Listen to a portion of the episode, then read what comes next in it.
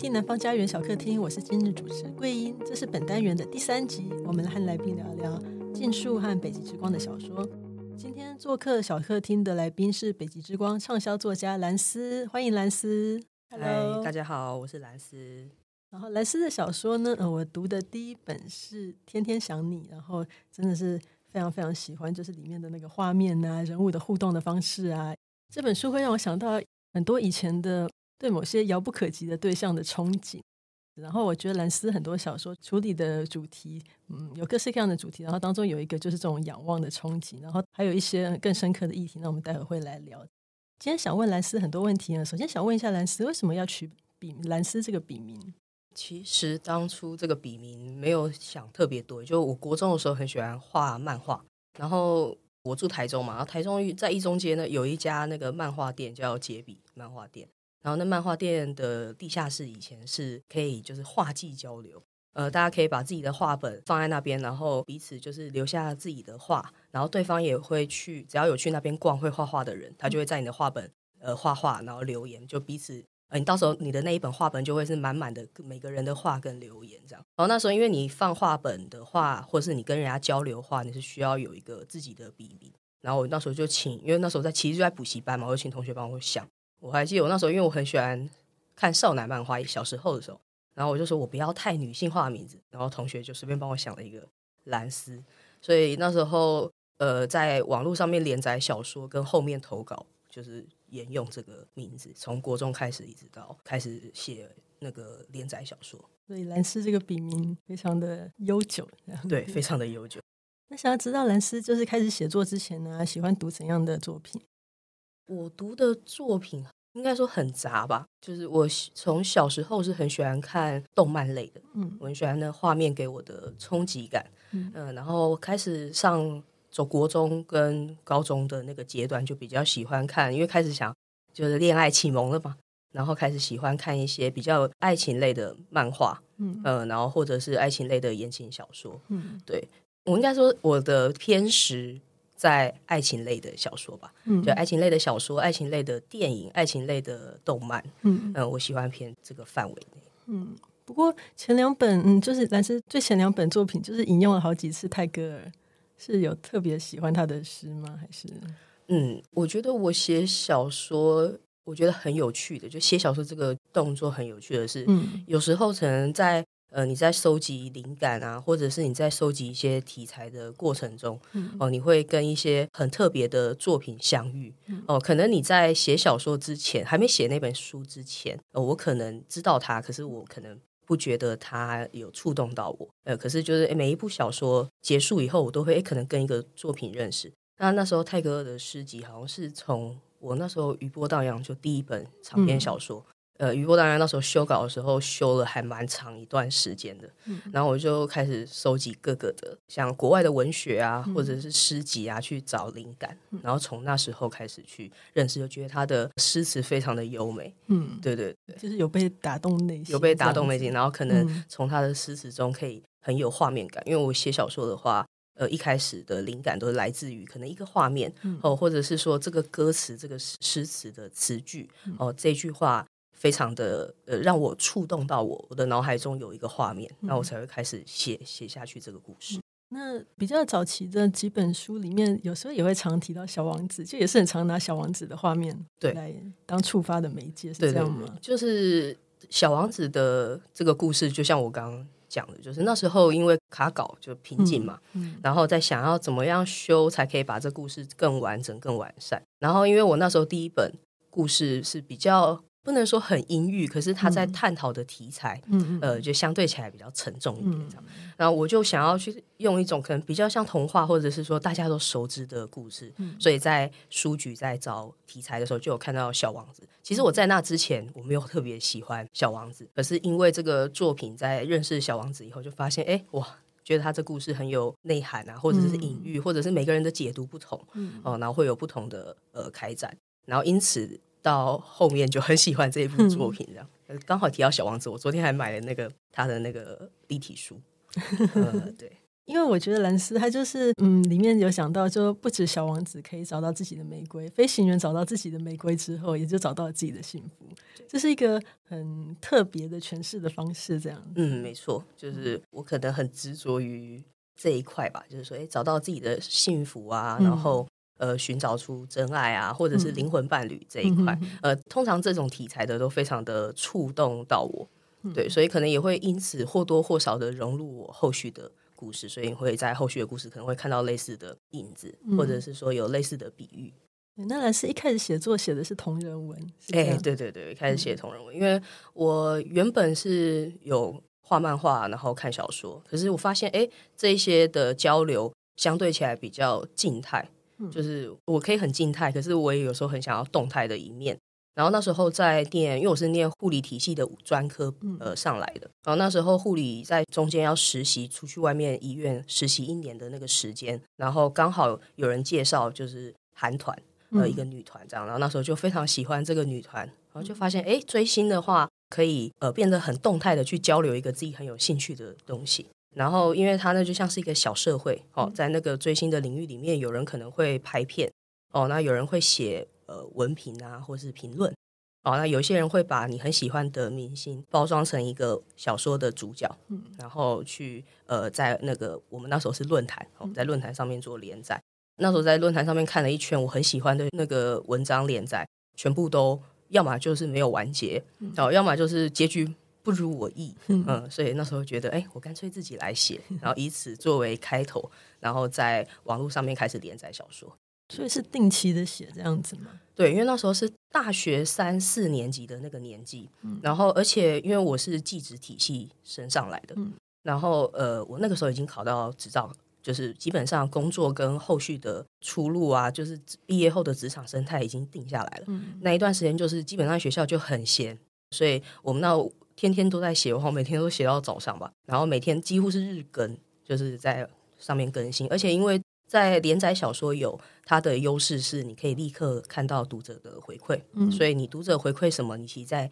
下一章跟下一个阶段你要探讨的议题就可以去做修改，嗯，所以就那时候觉得很有趣，就几乎就是天天都在写，也是因为那时候写习惯了，然后才开始习惯写文章，要不然以前的话，其实对这一块没有太多的涉略，这样，嗯，对对对，所以写的时候是看是是是跟读者同时就是讨论，然后互动，然后等于是。有一点点共同浇灌的一个植栽的感觉，这样子。对对对，觉得很有趣。就是他可能比较不像、嗯、呃，我后续写长篇小说，可能在这个作品问世前会接触到这个作品的，就是这个作品的工作人员。嗯，那可是，在写网络连载的话，就是说你的那个发展性是非常的随意的。嗯，呃，读者的话，他想要看什么，或者是说，因为我是写同人文嘛。那那个团体发生什么事情了，我们就可以立刻把它写到文里面，嗯呃，然后结合时事讲出我的见解，嗯、所以就可能我不是在发表时事评论，嗯、呃，可是我可以借由一个包装过后的故事去表达出来说我对这件事情的见解怎么样，那就很像跟读者在对话，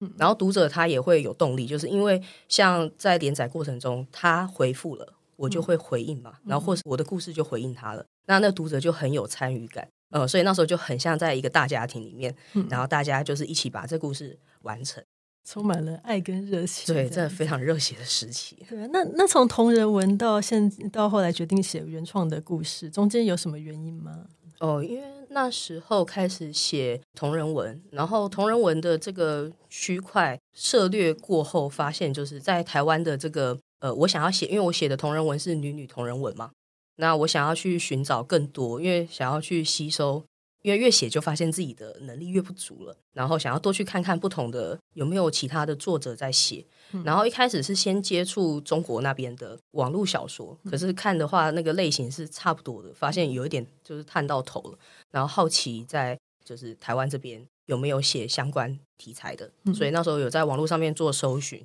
才会呃后面接触到北极之光，有发现北极之光也是写女女。同人文，然后那时候有买几本小说下来看，然后很有兴趣，就推荐给同样在追星的朋友。然后朋友看了以后，就把《北极之光》的一套小说全买下来。因为那时候我还是学生，我其实没钱。然后那个朋友已经毕业了嘛，学姐她已经毕业了，嗯、所以她就买了一套北极之光的小说，然后说我可以借你看啊，她就把所有的小说都借我看，这样，嗯、然后以此才慢慢的就是更了解说，哦，原来台湾有一个出版社，哦，他是有在写这个女女小说的，可是可能风格上面，哦，跟我在写的连载小说可能不太一样，然后也觉得很有趣，然后才会更加的去看说，哎，不同的领域有不同的特色，这样子。嗯而且兰斯一开始先是就是在就是是北极之光的读者，然后当了蛮久的读者才开始，应该当了五年的读者吧。因为一开始只觉得自己应该没有能力写原创小说，嗯、因为我觉得同人小说跟原创小说虽然说都叫小说，也都是在写一个故事，可是我觉得结构上跟着重上，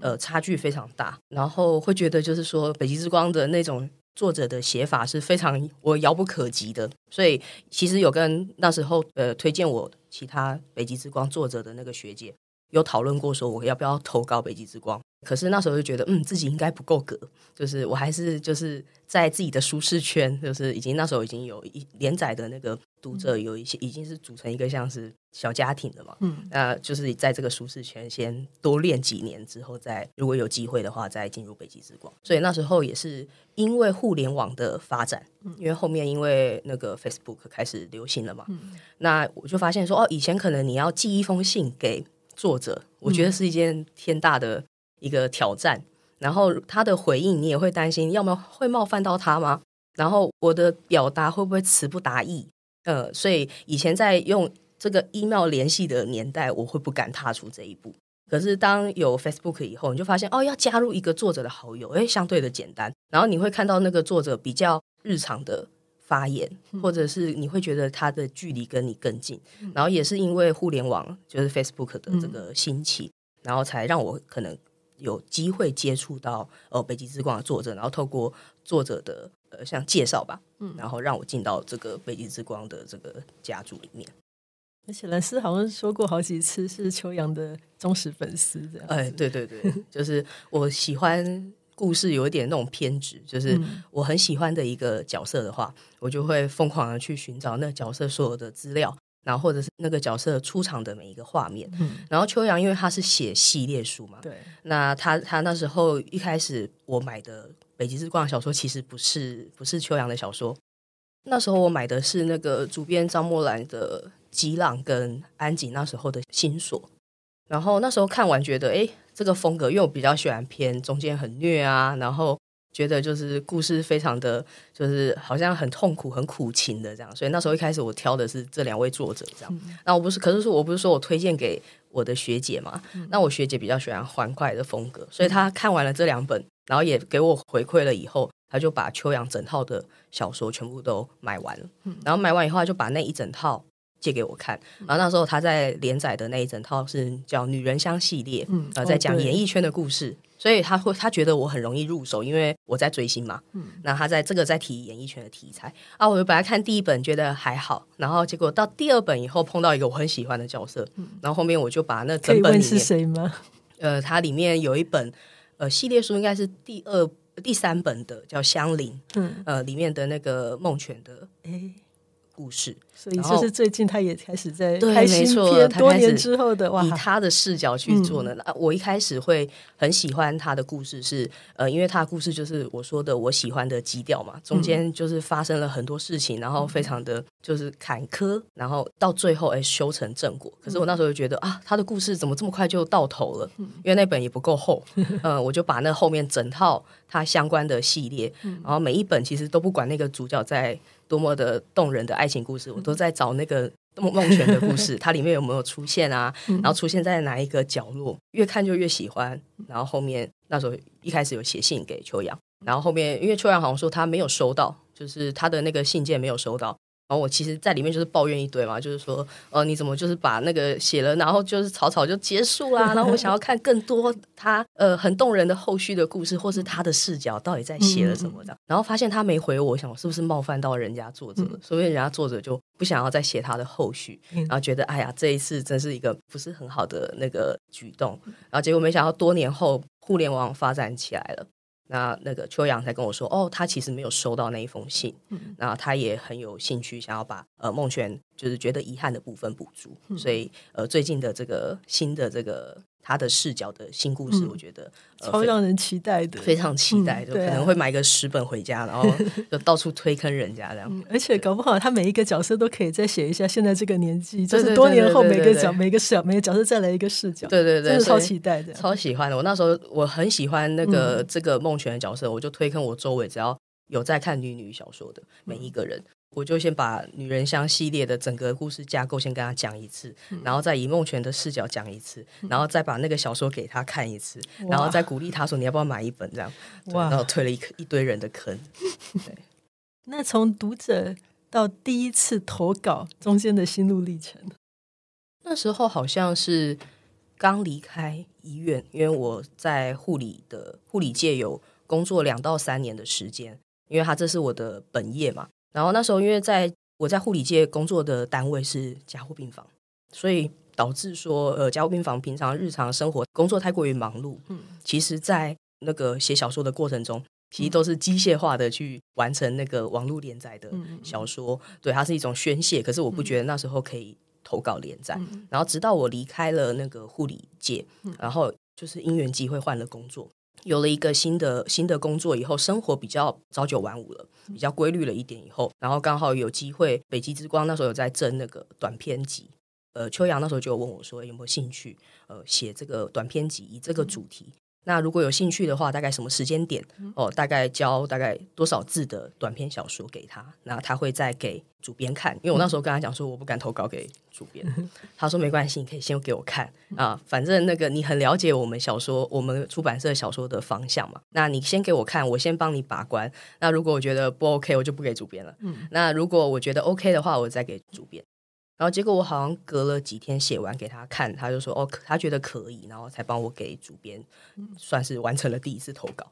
然后之后就是第一个长篇《余波荡漾》这样子。对对对，《余波荡漾》其实也不能严格上来算不算是真正的第一次投稿，因为刚开始其实我对原创小说有。还是还是在摸索的阶段，因为在那之前我没有写过原创小说，然后所以一开始是先把我同人的一些中短篇，嗯、看能不能转成那个原创小说，就发现这样的话反而其实会改得四不像，而且会失去我本来觉得这一篇原文小说的有趣的点，因为同人小说。嗯他去描述的时候，是毕竟是有一个两个已经现实存在的人，嗯、哦，去加工的，所以在人物的塑造上，跟真的原创小说的塑造上是不太一样的。那、嗯、我发现，如果呃完全就是把那个小说去做改写的话，我反而会不知道如何下手，嗯、才因此去就是去询问主编说，那如果我要写原创故事的话。呃，大概有什么建议的方向？那时候主编给的建议的方向是，呃，你可以写一些比较偏你自己的亲身的经验，嗯，呃，像是我的专业可能是偏医护类的，嗯，那你在医护类工作也有一些年岁了嘛，嗯，那有没有就是从中得到？因为从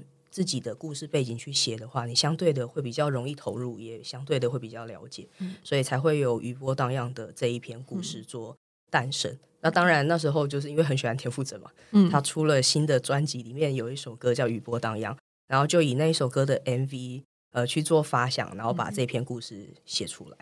所以情歌系列好像因为兰斯非常的喜欢听歌，然后写书的时候都会有每一本书都会有一首主题曲，是这种感觉吗？对，就因为我觉得就是歌曲很吸引我，跟觉得很动人的。嗯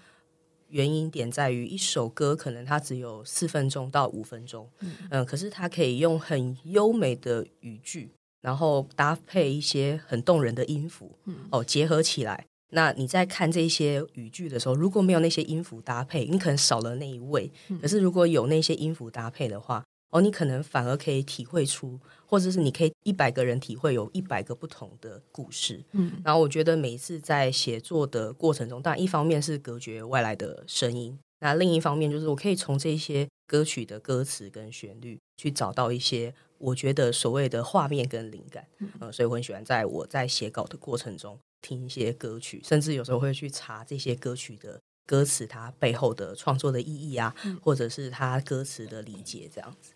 对，然后情歌系列的主题，兰斯有说过，主题是放下跟道别。那也是跟兰斯本人的医护经验、医护背景有关系。其实，嗯，每一本书里面或多或少都有提到死亡这个议题，然后也有提到，就是死亡不一定代表遗憾。那这些都是在职场上面看到的一些感触吗？对，因为呃，从学生时期，可能因为是医护背景，再加上护理界难免在我们在教育这个护理人员、专职人员的过程中。嗯我们必须得接触死亡这一块，嗯、所以我们会学死亡学，嗯、那也会呃进一步的去理解说，你在医院你在工作的职场的工作状态下，哦、你需要去接触人家的生老病死，你要用怎么样的态度？哦、呃，所谓的同理心，你要站在怎么样的角度？哦、呃，你才可以呃完整的去理解，哦、呃，而不会是完全的被拉进去那个氛围里面。哦、呃，因为。我在加护病房里面工作嘛，其实几乎每天你都会看到生老病死，嗯、应该说病死吧，因为这是一个比较属于重症的单位。我还记得刚到加护病房不到三个月吧，就碰到一个我自己亲手的呃一个个案，就非常意外的，就突如其来的哦，就是人生无常，突然就在我面前走，然后我有看到他亲属的反应。然后，当我离开工作单位，回到了宿舍坐下来，我才沉淀下来。就在那之前，我都是抽离自己的各个的想法，就是用工作的态度把这件事情结束。然后我就觉得，哎，其实死亡这一块，因为东方社会上面探讨这一块，多多少少有一些避讳。嗯，然后对于死亡的这个议题，其实大家都在我们还可以健康讨论的时候，而避免避免去讨论这一块，而导致其实你突然碰到这一块的时候。都会造成很多的遗憾。嗯、哦，早知道我当初应该要这样对他，嗯、然后才可以减少一些我对他的罪恶感。对，我觉得这一块反而是呃应该要去探讨的，嗯、应该不要觉得这个东西是一个很沉重的东西，嗯、而是每个人都会去必经。那必经的话，既然你都会碰到它了，如果你更了解他，嗯、那这个恐惧感其实可以降低的，嗯、遗憾也相对可以减少，嗯、很多事情也可以学会放下。嗯，要不然其实很多事情，我们有时候听，不管是死亡学老师在分享死亡的一些体验啊，或者是他经历过的一些个案，你就会发现，有时候人家提到很多，大家都听到啊，早知如此，呃，何必当初？嗯、然后或者是说，哦，提到这些东西难难免会红了眼眶哦，然后难免难以放下，即使隔了呃好多年以后，重新探讨这件事情，你还是会牵动你的情绪。对，我我觉得这件事情其实是很大的议题，嗯、再加上现在社会的这些心理的这种疾病，嗯、其实是会随着这个文明的越发达而越来越病越来越多嘛。嗯、那我想要探讨这个主题，嗯、那这个主题可能会因为我是医护的视角而有不一样的看法，嗯、然后有不一样的处理方式。嗯、那这个方式可能会是其他不同的作者所表达出来有不同的风格。我可以以我自己的呃医护背景的立场哦，然后去看待这个。同一个故事，可是我可以表达出属于我自己的色彩，嗯、所以才会在情歌系列里面哦定下这个放下跟这个比较偏对告别，然后死亡议题的、嗯、呃里面这样，因为我觉得由我去诠释出来的话，呃虽然说同样都是同样一件事情，可是发想出来的想法，嗯、呃跟写出来的这个感觉跟温度，可能会是每个人都不同的。对啊，因为情歌系列真的是某方面讲算是蛮震撼人心的，因为故事的主轴会是很温暖，然后很温柔的爱情故事这样子，但是同时又处理了很多呃我们平常不敢去看、不敢去碰触的主题这样子，然后这两个结合在一起就是很强烈。然后我觉得，嗯，情歌系列里面就是常常会到某个时刻会被当头棒喝，说你是不是没有看清楚这件事情，或者是你就是没有想过。怎样怎样，然后会突然就是突然被点醒，然后你在读兰斯的小说的时候，真的会学到很多事情，然后会想到会去想一些以前不太敢去想的事情，所以读兰斯的小说就是会有很多不同的感触这样子。那我蛮好奇的，就是一开始决定要写以医院为背景的故事的时候，会不会担心读者觉得太沉重？其实会耶，因为我那时候刚开始写余波荡漾，然后开始开启情情歌系列的时候。其实我有担心，就是因为我才离开医护背景不到两年吧，嗯，然后你在那个背景里面的时候，你丝毫不觉得他有什么可以写爱情故事的地方，嗯，因为那就是一个非常非常忙碌，然后呃非常非常紧凑，嗯，然后再加上就是他又很严肃的一个一个职场这样子，嗯，要从中怎么样去截取这个故事，然后怎么样去发展出让人家信服说真的在台湾有一家医院，然后这家医院呢有一个外科医师，或是有一个医师、嗯、哦，他跟他的爱情故事，而、让人家信服说这是真的，这故事是真的。嗯、其实刚开始有这个疑虑，可是后面我有想到，就是其实我们在学生时期，因为教我们护理的相关的科目的老师，其实他本身就是。我们的学姐，呃，长辈，嗯，那他可能在职场有二三十年的历练了。嗯、其实他跟我们看到，他跟我们待的这个环境是一样的。嗯、可是他当他转换身份变成老师的时候，他可以把这一些很严肃、很紧凑，然后非常血汗啊、嗯、非常忙碌的事情，哦，转换成热忱的故事，嗯、然后去给我们学生，让我们在还没有进入职场前，有一部分的这个热忱存在。所以那时候我有换一个想法，就是诶，当初我怎么样从学生时期听老师的医院的小故事，我觉得就是说，诶，好有趣哦。然后我要怎么样用这种方式，呃，把诠释我的一个长篇小说，然后让读者信服说，哎，这个故事是真的可以发生在日常生活中，然后可以发生在你我之间，然后可以发生在你所熟悉的那个医院。所以在场景的描述上。然后还有一些呃词语的描述上，刚开始都有一些摸索啦，就是可能不要避免不要太专业的术语，让读者可能出戏。嗯、然后再来就是要怎么样去诠释医院空气，然后医院的一个氛围，让他读者可以很，即使他可能没有待过那个单位、那个医院，他不是这个职业的人。可是他可以很快的透过这个角色去相信自己在那个场景里面。嗯、对，当初有在对这一块去想象要怎么样去描述。而且读者后来都说好喜欢看兰斯写的医院系列哦，有没有很压抑？我都想说，医院写那么多，他们会不会觉得全台湾的医院都是爱情故事，医生都没有在工作，这样子压力很大。可是除了医院之外，兰斯还写的就是医院旁边的那家咖啡馆。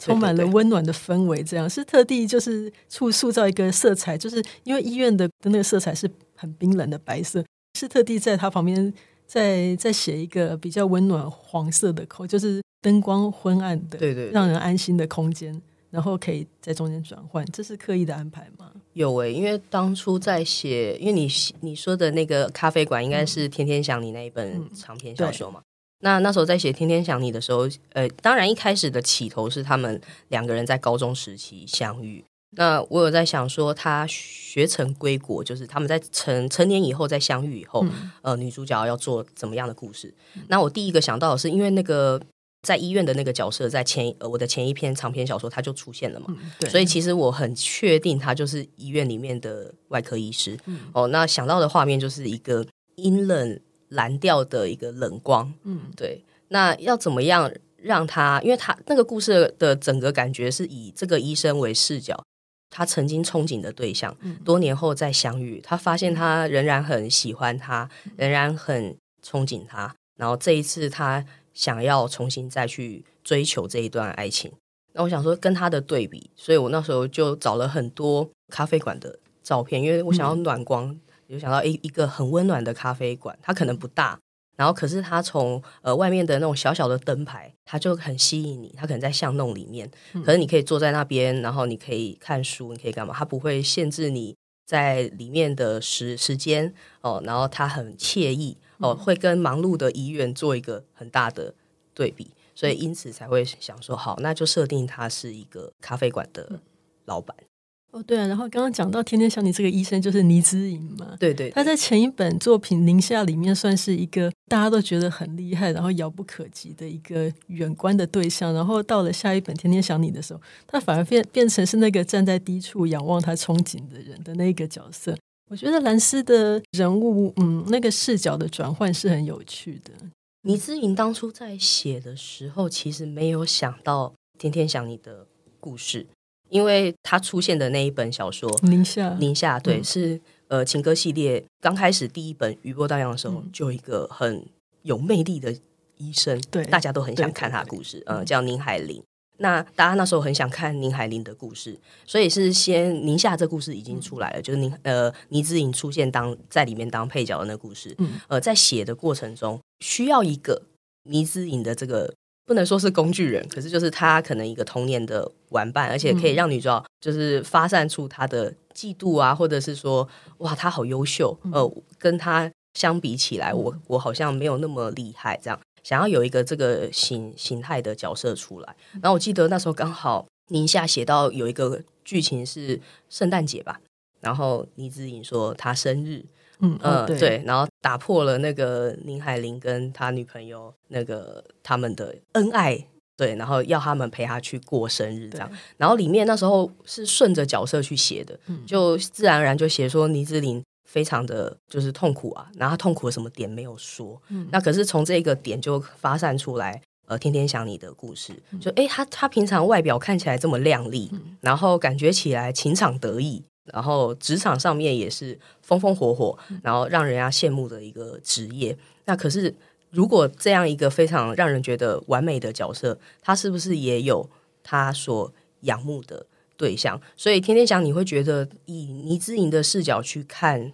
曲天宜，就是他暗恋仰慕的那个，就是咖啡馆的老板。可能一般人看，就咖啡馆老板跟医师，不是医师会比较高高在上吗？嗯，嗯，可是哎，在写天天想你这个，我就想要每个人都有自己的视觉盲点哦。当你很仰慕那个人的时候，其实不一定说那个人他一定是。成绩上比你优秀，还是什么事情比你优秀？而是因为你很喜欢他，你很仰慕他，你自然而然你就会自卑，或者是你就没有自信，你会怕你踏前一步就触犯到两个人的友谊，或者是破坏了两个人的关系。嗯、我想要写这种感觉，就是一个看似好像非常外放、外向，然后非常有自信的一个人，他背后其实有一个非常仰慕的对象，然后在这个仰慕的对象的关系里面。他居然是很自卑的，他竟然觉得就是他不敢告诉对方，其实我一直很喜欢你，所以那时候有这个起头了以后，突然就跳出一个画面，是那个咖啡馆的老板。曲天宜在他听到他告白以后，非常生气的回他说：“就是你凭什么觉得我不喜欢你？嗯，对，就是其实我当年也是一直非常喜欢你，可是他们两个就只差就是行动，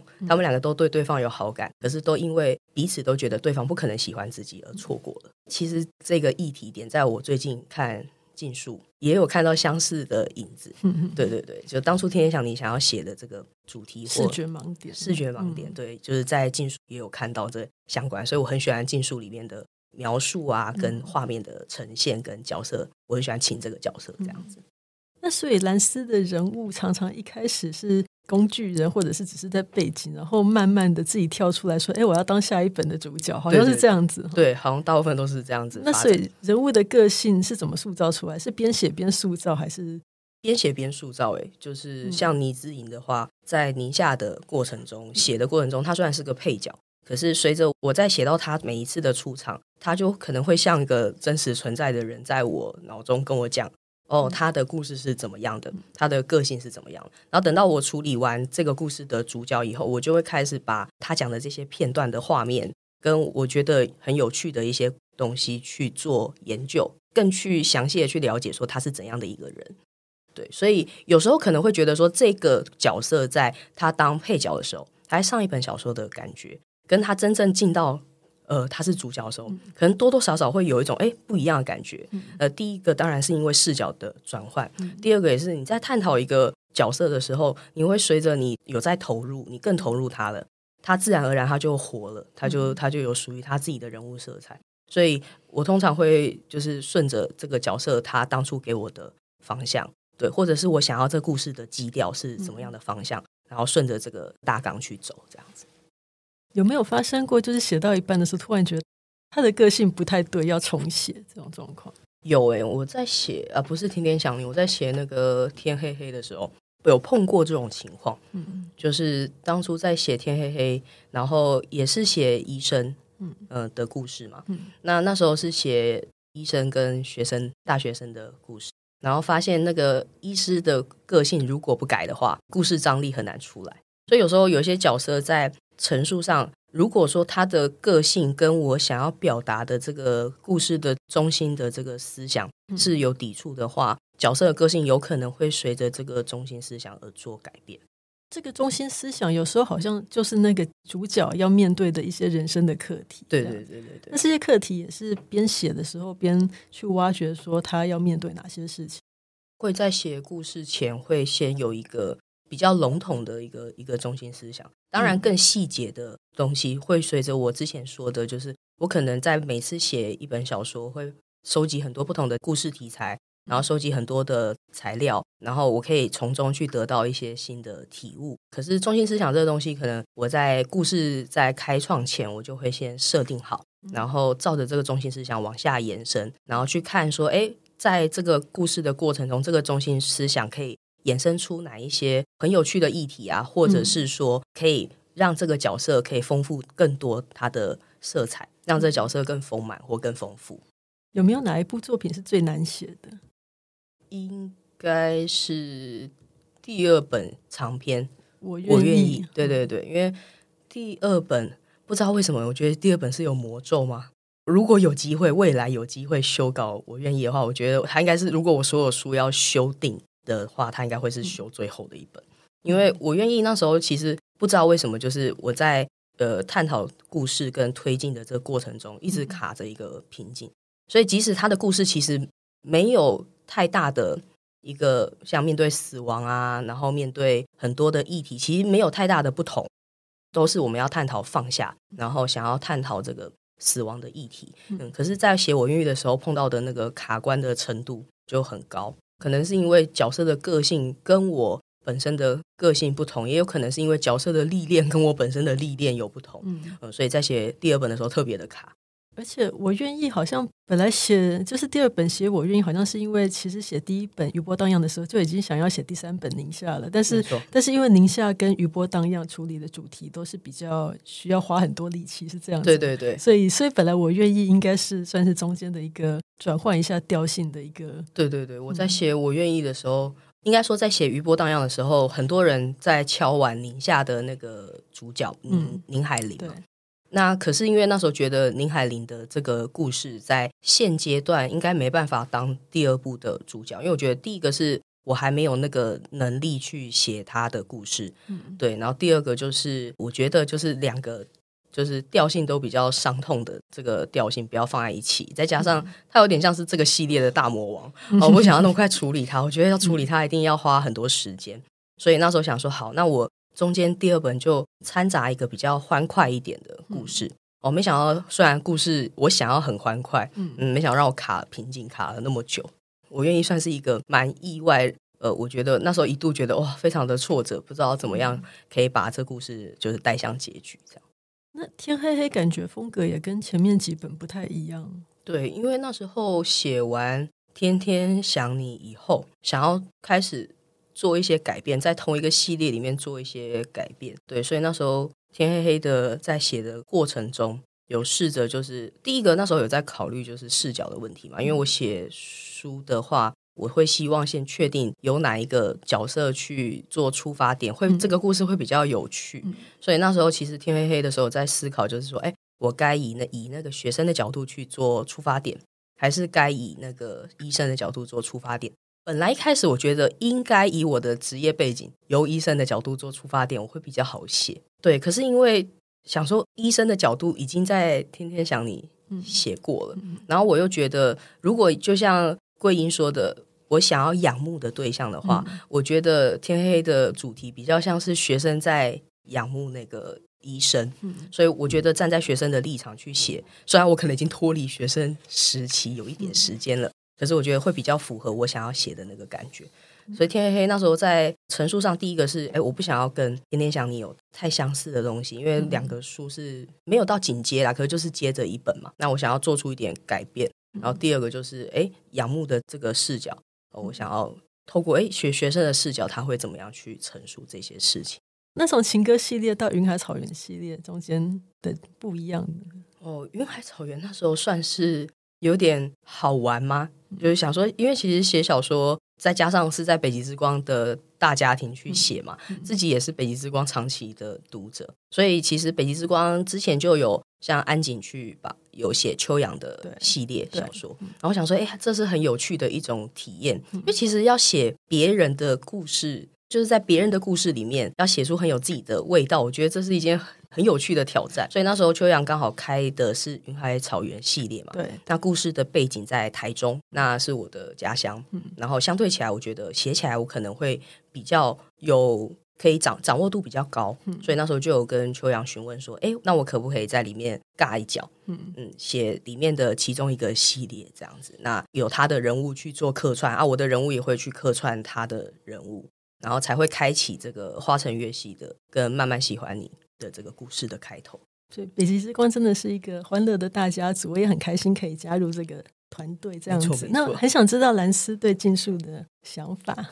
竞速，我觉得整个看完很像在看一部电影，因为我觉得在看的观看的过程中，画面感非常的深刻，就是不管是美术社的那个感觉，好像在我的脑海中自己会浮现属于我的美术社，属于我想象中的情。所以看完了这整个故事，好像看完一场电影。它的那个画面非常的强烈，配合它的台词啊，或者是角色的对话。那我觉得我刚刚有说到，就是我在看禁书的时候，尤其是在描述仰望的视角，对仰望的视角的这一段，就它里面的角色的这个感觉，就是很贴近我当初在写《天天想你》这，因为毕竟我会去想要写这个这个题材的小说，就是我对这一块非常。喜欢，然后是我非常有兴趣的这一块。那我觉得在描述这一块，就是果然是不同人的文笔、不同人的温度，然后不同人的画面，很像不同人的镜头，它所带出来的这个温度感觉哦，可能会因为每个人的调光不同啊，每个人的这个分镜的方式不同，然后可以把同样一个仰望的故事带出不一样的色彩，这样。所以尽数在我的看完的这个当下，我觉得就是。我们很感动吧，就是我一开始觉得就是哦，前面会不会是要跟那个 在法国的那个非常完美的前女友的一个爱情故事这样？那、嗯、直到进到高中的这个时期，发现哇，我很被那个角色带入。我有说嘛，就是我只要很喜欢一个角色，我整个小说的 focus 就会在呃 这个角色里面。所以我还记得那时候在看连载版，看到一半断掉了。然后呃，我中间去旅游，然后回到台湾以后，小说出了，然后我就先去书局买。然后我记得我那书局买完以后，我就先翻到背面去看后面的那个文案。呃，一看完了，里面都没有提到，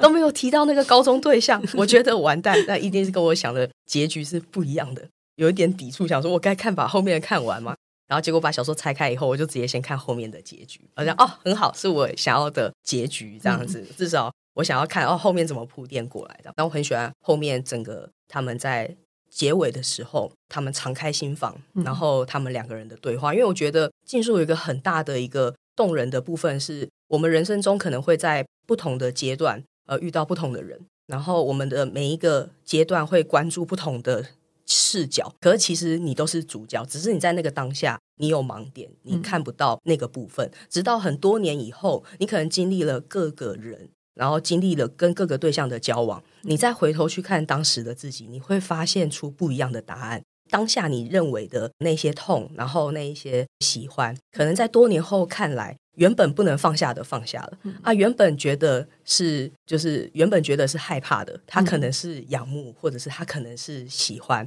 我觉得他这个表达是非常的完整的哦，直到他们两个后面在故事的后面去，就是冲击交流出来的这些对话。呃，很完整的去把这个，就是我觉得我很想要写的议题，或者是说我在下一个故事、下下一个故事想要写的议题，哦，通过不同人的文笔，通过桂英的文笔，然后有温度的文字，不一样的画面感，哦，所呈现出来一个非常完整，然后非常温暖，然后非常动人的一个，我觉得是一部很漂亮的电影。听兰斯这样讲，觉得好感动哦。对啊，其实这本书应该是说，因为一开始是想要呈现琴，它是一一个常年多年之间都没有注意到的一个背景的主题曲。因为一开始琴并没有被看到，所以导致就是宣传啊什么的，一开始都要先卖个关子，然后这样子才有一点悬疑感。我那时候在看的过程中，还想说，如果最后他真的是跟琴在一起，我觉得哇，你在过程中去表达，不管是他周围他的前女友。然后，或者是呃，在台湾有一段不太愉快的过往的这一些，我觉得，诶，你在拿捏这个张力上，真的，我觉得蛮厉害的。因为我在看到琴出来了以后，我可以很快的去感觉到每个人的浓烈程度，不能说有比较出谁是第一名、第二名，而是三个角色过往他有情感交流的对象，他所呈现出来的感觉，虽然都是他本人，的情感、爱情的经历，这样。可是有三个不一样的温差，跟三个不一样的视角，跟三个不一样的感受。我很喜欢这种感觉，然后我也觉得这个中间的拿捏非常的厉害，能表达出这样，诶，可以把这个故事非常的完整、完美的去分配好。遇到不同的人会有不同的反应，对，然后在不同的时期去领悟一些不同的结果，或是他所认为的当初所认为的。想法哦，可能在多年后去看哦，他可能有不一样的答案。看到兰斯看到这些，真的觉得好开心哦。结束之前，希望兰斯推荐听众几本延伸书单。我的延伸书单可能比较杂一点吧。一开始当然先推荐《北极之光》的，我平常常看的系列嘛。那刚刚有讲到，我很喜欢《北极之光》秋阳的女人像其中一个角色这样子。嗯、那他近期有在做。连载就是呃，多年以后，本来是以他的伴侣的视角去写了，已经有一篇的小说了。嗯、那多年后呢，换他的视角，从高中时期一路哦写到他在呃职场上面，到最终他爱情得到一个结果的这个故事，这样子，我推荐大家可以去看这个《梦泉》。梦泉初恋，没错，没错，没错，没错。对，那再来推荐刚。也有跟主编讲过的，就是我推荐言情小说，嗯，对，就是有黑杰明的那个《魔影魅灵》系列。因为我除了喜欢爱情故事以外，我还蛮喜欢就是有古代题材或是前前世今生的故事。嗯、那这个大系列它连载了快二十年吧，然后他在讲前世今生的故事。然后里面的人物很多，然后有好多不同的故事。因为言情小说都会用一个大系列，然后有不同的男女主角，嗯、然后可以去构建出一个非常大的一个大架构。这样，嗯、那他就是呃，从就是三个女女主角，然后去写出前面的一个故事的开头，然后一路写写写写写到他在去年二零二三年终于把这个系列写完。嗯、那如果大家对言情小说或者是对这种前世今生的爱情题材有兴趣的话，大家可以去看这个我觉得它非常的呃有趣然后而且它的文笔也非常好。非常谢谢兰斯南方家园小客厅固定每周四更新最新讯息请见南方家园脸书及 ig 如果有任何想法欢迎留言讨论我们下一集见拜拜。拜拜。